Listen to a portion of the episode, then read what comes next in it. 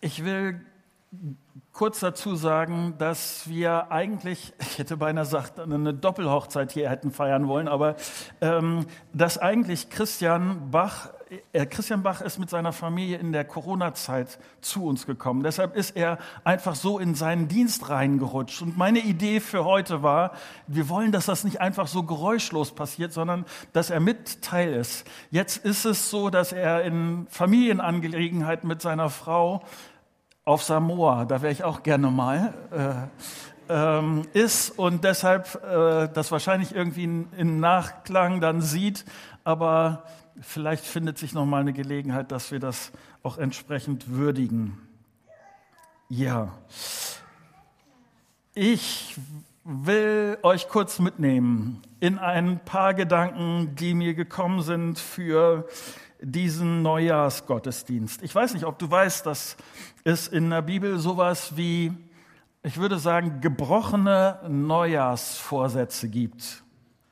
Du wirst das kennen, Tobi hat das eben schon angedeutet, dass es solche Sachen gibt wie äh, ich Sport machen oder was es auch aufhören zu rauchen oder äh, was es auch immer ist, dass man sagt, ja, das ist mir wichtig, das werde ich machen, daran werde ich mich halten und dann ein paar Tage später Oft, ein paar Tage später, sind diese Vorsätze dann schon wieder dahin. Äh, mein Mund hat was gesagt, was mein Herz nicht gehalten hat. Und wenn ich ganz ehrlich bin, dann waren mir in solchen Situationen meine Vorsätze doch nicht so wichtig, wie mir dann andere Dinge wichtig waren oder andere Menschen wichtig waren, dass es Dinge gab, die mir wichtiger waren und ich deshalb das dann doch nicht durchgezogen habe. Nicht, dass du mich falsch verstehst. Natürlich gibt es das Wort Neujahrsvorsatz in der Bibel nicht. Aber als ich diesen Text, äh, den ich jetzt gleich mit euch lesen will, als ich den gelesen habe, hat es mich daran erinnert. Matthäus 15 ab Vers 7 ihr Heuchler, was Jesaja prophezeit hat, trifft genau auf euch zu. Dieses Volk ehrt mich mit den Lippen, aber ihr Herz ist weit weg von mir entfernt. Ihr ganzer Gottesdienst ist wertlos, denn ihre Lehren sind nichts als Gebote von Menschen. Ich will an dieser Stelle mit diesem Text gar nicht so tief einsteigen. Jesus sagt das hier, diese Verse sagt er gläubigen Leuten, frommen Leuten, die Leute, die jeden, jede Woche irgendwie im Gottesdienst saßen, denen Gott wirklich wichtig war. Und Jesus sagt gerade diesen Leuten, deine Worte und deine Taten laufen auseinander. Vielleicht beabsichtigst du etwas mit deinen Worten. Aber Jesus sagt hier, dein Herz, deine Motivation, das, was wirklich deine Absicht ist, das ist etwas anderes. Im Gottesdienst singst du das eine aber am Montag machst du das andere. Und ich dachte, das kenne ich. Mein Problem ist nicht, dass ich zu wenig von Jesus weiß. Mein Problem ist nicht, dass ich zu wenig von der Bibel weiß, sondern mein Problem ist, dass ich das nicht das tue, was ich weiß. Ich werde manchmal irre an mir selbst, dass ich denke, Marco, jetzt bist du schon so lange als Christ unterwegs und du kriegst das immer noch nicht hin. Und es hilft mir, also oft hilft es mir dann in solchen Momenten überhaupt nicht, dass Leute wohlwollend meinen, ja Marco, aber das ist doch normal. Als Christen werden wir Sünder bleiben. Wir werden doch alle nicht vollkommen sein. Das hilft mir nicht. Meine Hoffnung ist, dass der Glaube an Jesus mein Leben mehr und mehr ganz konkret verändert. Nicht meine, nicht nur meine Worte, sondern tatsächlich mein Herz. Okay, jetzt denkst du vielleicht, Marco, da hast du dir aber was ausgesucht für den Jahresanfang. Hast du irgendwie eine depressive Phase oder äh, warum ist das gerade alles so negativ? Ich wäre dumm an dieser Stelle, wenn ich hier aufhören würde. Meine These ist, das, was in der Bibel ist, ist nicht zufällig so geschrieben. Auch die Zusammenhänge, die man dort liest, ist, sind nicht zufällig. Und deshalb will ich mit euch in einen Text hineingehen, der nur ein paar Verse äh, weitergeht. Und ich glaube, mein Gedanke für heute Nachmittag ist, das, was wir dort lesen, ist beispielhaft dafür, dass nicht nur Sachen gesagt werden, dass man nicht nur irgendwie eine Neujahrsabsicht hat, sondern wie Sachen, wie Dinge dann wirklich konkret umgesetzt werden und warum sie umgesetzt werden. Lest mit mir Matthäus 15 ab Vers 21. Jesus machte sich wieder auf den Weg und zog sich in das Gebiet von Tyrus und Sidon zurück. Da kam eine kananäische Frau aus jener Gegend und rief, Herr, du Sohn Davids, hab Erbarmen mit mir. Meine Tochter wird von einem Dämon furchtbar gequält. Aber Jesus gab ihr keine Antwort. Schließlich drängten ihn seine Jünger. Erfüll ihr doch die Bitte. Sie hört ja nicht auf, hinter uns herzuschreien.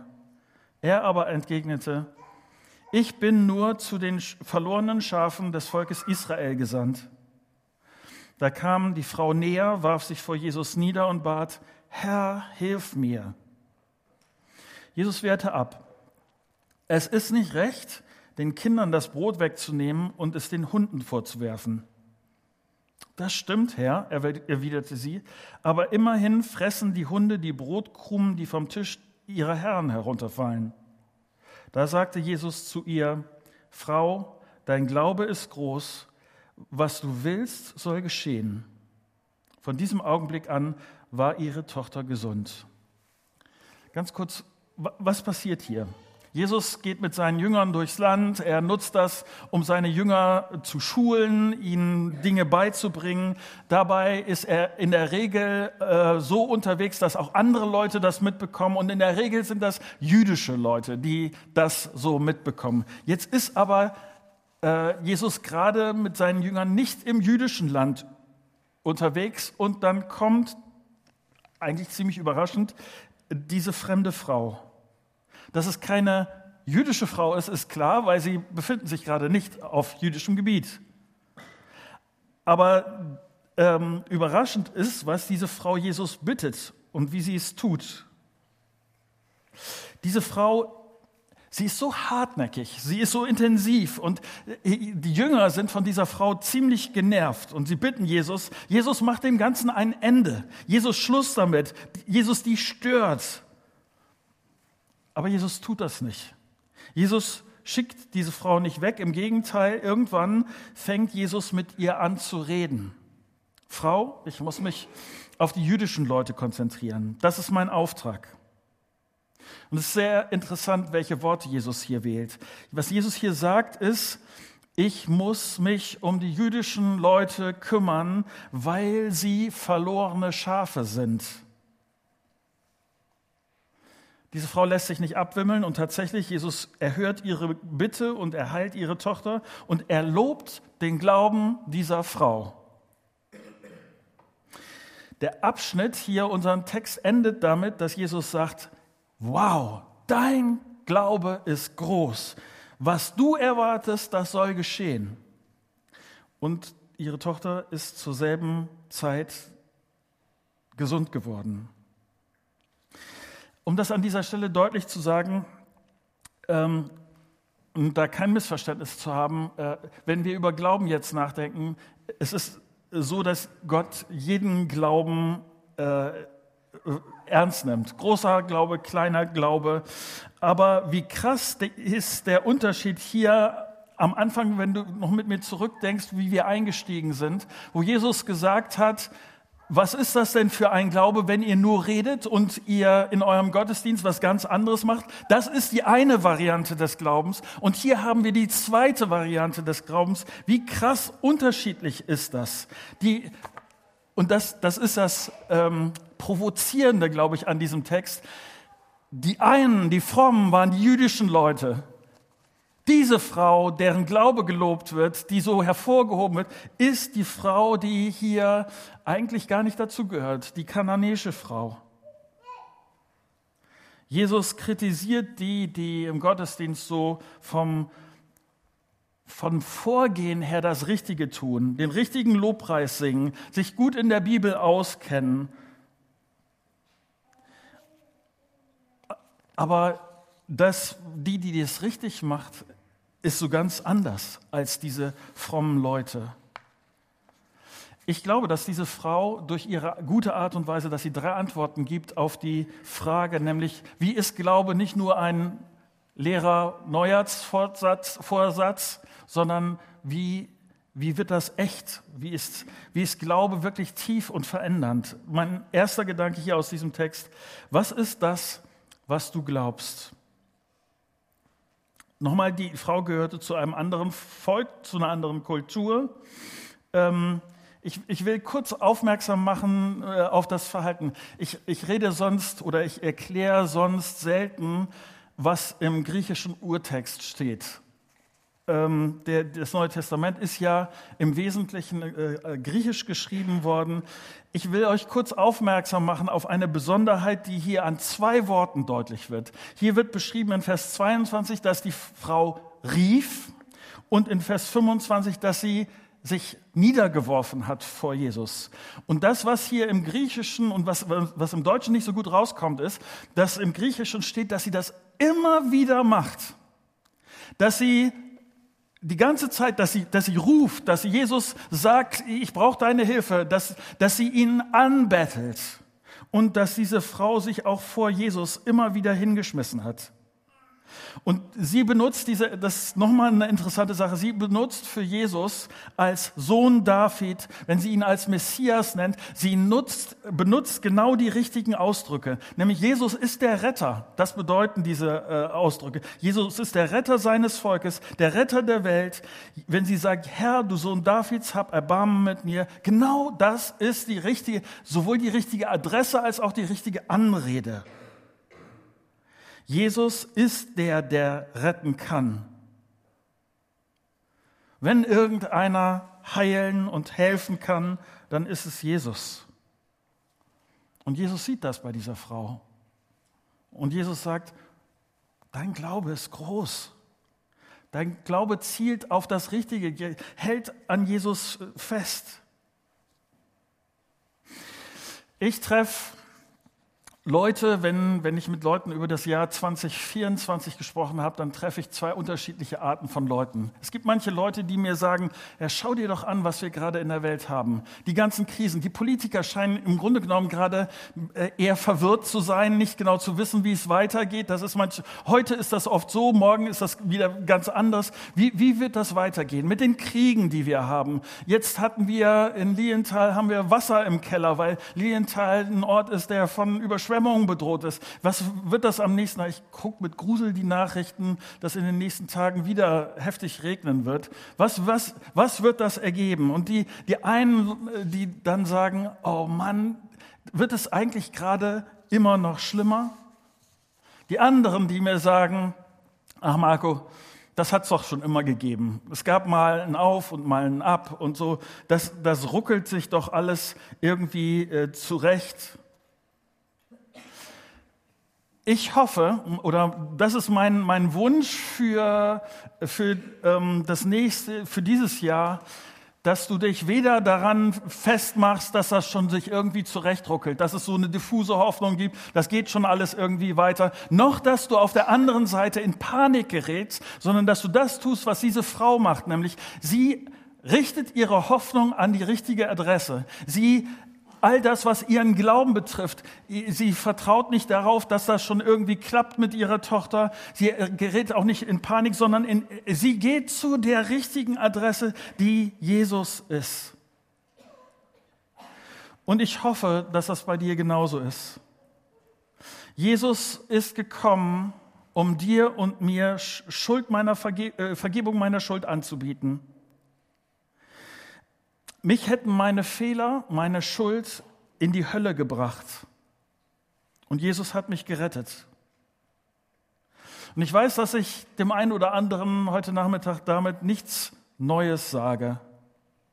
Und wenn das für dich nichts Neues ist, dann will ich dich daran erinnern, man kann scheinbar so viel christliches Wissen ansammeln, man kann scheinbar auch so viel Christliches reden und so, scheinbar auch so viel Christliches tun und mein Herz ist trotzdem so weit weg von Gott.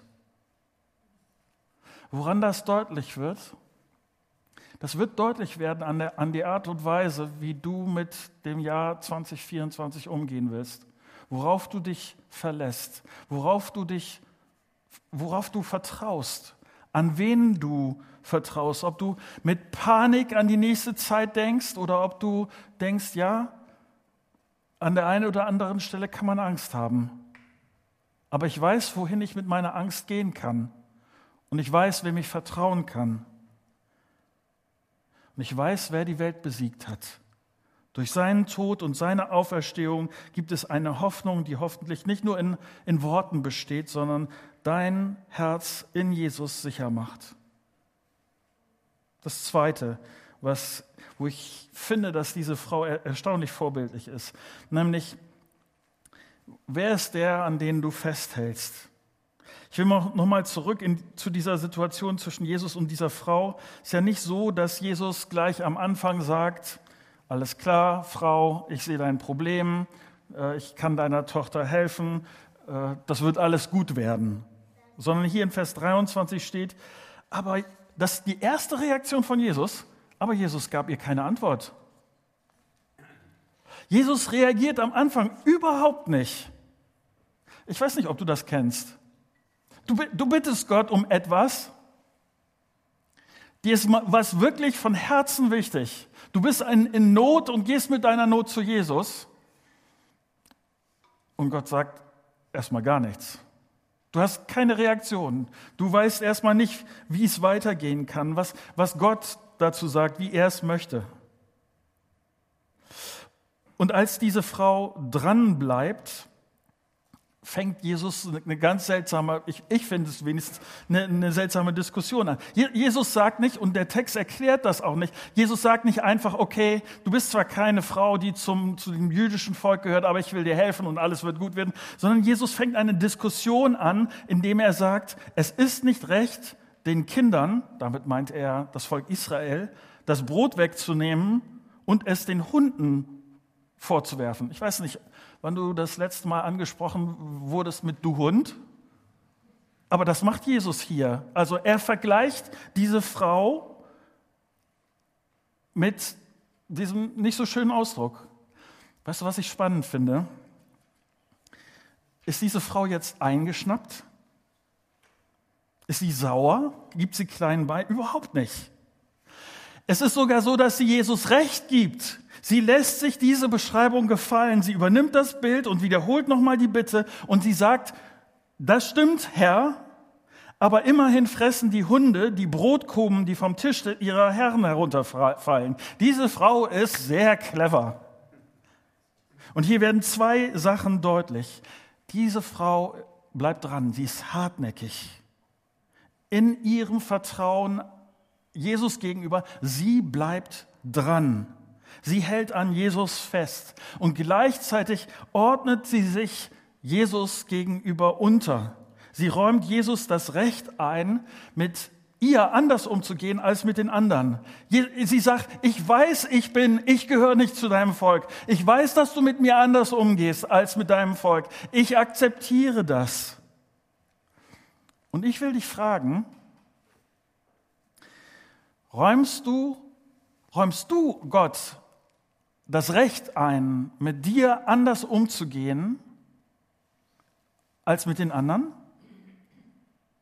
Die anderen sind, erzählen vielleicht davon, dass sie gesund geworden sind. Die anderen erzählen davon, wie sie von Gott eine Antwort bekommen haben. Die anderen erzählen davon, wie ihr Leben mit Gott so ganz toll ist. Und hältst du es aus und bleibst du dran, hältst du an diesem Jesus fest, auch wenn Gott mit dir ganz anders umgeht. Ich will kurz ähm, zwei, drei Leute nennen, bei denen das so gewesen ist, die Gott das Recht gegeben hat, und die Bibel ist voll von solchen Leuten, die Gott das Recht gegeben hat, mit ihnen anders umzugehen als mit den anderen. Ich sag mal, Abraham räumte Gott das Recht an, ihm einen Sohn zu versprechen und sich dann 25 Jahre Zeit zu lassen, bis, er, bis der Sohn wirklich gekommen ist. Gott hat Abraham versprochen und das hat erstmal eine ganze Zeit lang gedauert, bis Gott sein Versprechen erfüllt hat. Und dann fordert Gott noch an, du bring deinen Sohn um. Opfere ihn. Und es hat Abrahams Vertrauen Gott gegenüber nicht zerstört. Josef ist so einer. Er räumt Gott das Recht ein, zuzulassen, dass er von seinen Brüdern als Sklave verkauft wird. Und durch eine Lüge einer gemeinen Frau landet er dann am Schluss noch im Gefängnis. Ist das fair? Ist es gerecht? Hat Gott nicht Segen versprochen den Leuten, die ihm vertrauen? Und der Glaube sagt, Gott hat eine andere, höhere Perspektive. Ich kann ihm die Fragen der Gerechtigkeit, ob das jetzt fair ist, das kann ich ihm überlassen. Ich kann ihm vertrauen. Ich halte trotzdem an ihm fest. War es gerecht, dass der schuldlose Jesus am Kreuz starb? Gott ging mit seinem eigenen Sohn anders um, als er es mit anderen Menschen tat. Jesus räumte Gott dem Vater das Recht ein. Hast du schon mal im Vertrauen zu Gott gebetet und dann geschah nichts? Darf Gott das? Ist das erlaubt? Erlaubst du das Gott? Oder entziehst du ihm dann das Vertrauen? Schmeißt du den Glauben weg? Ähm, fängst du an, mit Gott rumzustreiten? Ich hoffe, dass du in 2024, auch wenn es nicht so läuft, wie du dir das vorstellst, wenn du das ungerecht findest, unfair findest, ich hoffe, dass du an diesem Jesus festhältst. Und dass du das tust, was diese Frau getan hat. Nämlich äh, die, für mich die entscheidenden Sätze hier in diesem Text sind, dass diese Frau einfach schrie, hab Erbarmen mit mir, Jesus. In Vers 25, Herr, hilf mir. Wenn du nicht mehr weiter weißt, wenn du das nicht einordnen kannst, was dir passiert, und wenn du, ich hoffe so sehr, dass du an diesem Jesus festhältst und dass du ihm diese ganz einfachen Worte sagst, Herr, hilf mir, Herr, hab Erbarmen mit mir. Mein dritter, ganz kurz noch letzter Gedanke. Was ist das, was du im Glauben riskierst, so habe ich das genannt wenn man hier sieht, was diese Frau macht und wenn man die Summe äh, dessen nimmt, dann hat diese Frau sich zum Horst gemacht. Also die Leute haben ja zu, zugeguckt und die hat sich da auf den Boden geschmissen, die hat laut rumgeschrien und was auch immer. Die, die Leute fanden das sehr seltsam, die hat genervt und was auch immer diese Frau da veranstaltet hat. Sie hat riskiert das für ihre Not, hat, ist dafür eingetreten. Es ging ihrer Tochter schlecht. Und ganz kurz an dieser Stelle, Christusgemeinde, ich hoffe, dass wir im Jahr 2024 unsere Augen offen halten für Not um uns herum und dass wir bereit sind, etwas zu riskieren. Ein Schritt ist auf jeden Fall, in, mit dieser Not zu Jesus zu gehen, so wie die, diese Frau das getan hat, nicht aufzugeben. Und ich weiß gerade nicht, was es für dich bedeutet, in 2024 dich bei, was, was die Not betrifft, zum Horst zu machen, damit Not gelindert wird. Oder ich, nee, das stimmt nicht. Ich weiß es doch. Es gibt keine, es gibt keine größere Not um uns herum als das, dass die Leute um uns herum niemals erleben werden, dass Jesus Christus der Retter ist. Eine größere Not gibt es nicht. Es gibt keine größere Not als die, dass sie nie verstehen, dass Jesus gekommen ist, unsere Schuld zu vergeben, für uns zu sterben und aufzuerstehen und dass Jesus mein Freund sein will und mich einlädt in seine himmlische Familie. Das ist die größte Not, die wir haben. Und vielleicht geht es an dieser Stelle darum, dass wir uns an der einen oder anderen Stelle zum Horst machen dass wir vertraute Bahnen verlassen, vielleicht etwas anderes machen als bisher, vielleicht Neues zu riskieren. Vielleicht geht es darum, nicht so viel Angst davor zu haben, was die anderen sagen, vielleicht das zu riskieren, dass die anderen genervt sind von, von uns, sondern darauf zu vertrauen, dass Jesus Schritte mit uns gehen will in 2024, die bedeuten, dass andere Menschen von, dir, von der Rettung durch Jesus hören. Ich hoffe so sehr, dass das etwas ist, was, wo wir diese Frau als Vorbild nehmen in ihrem Vertrauen. Auf, ihr Vertrauen richtet sich auf Jesus. Sie hält fest an diesem Jesus und sie ist bereit, etwas zu riskieren für die Not, die sie sieht. Und ich hoffe, dass wir ihr an dieser Stelle nacheifern, dass wir das tun, so wie wir das in ihr als Vorbild haben. Soweit.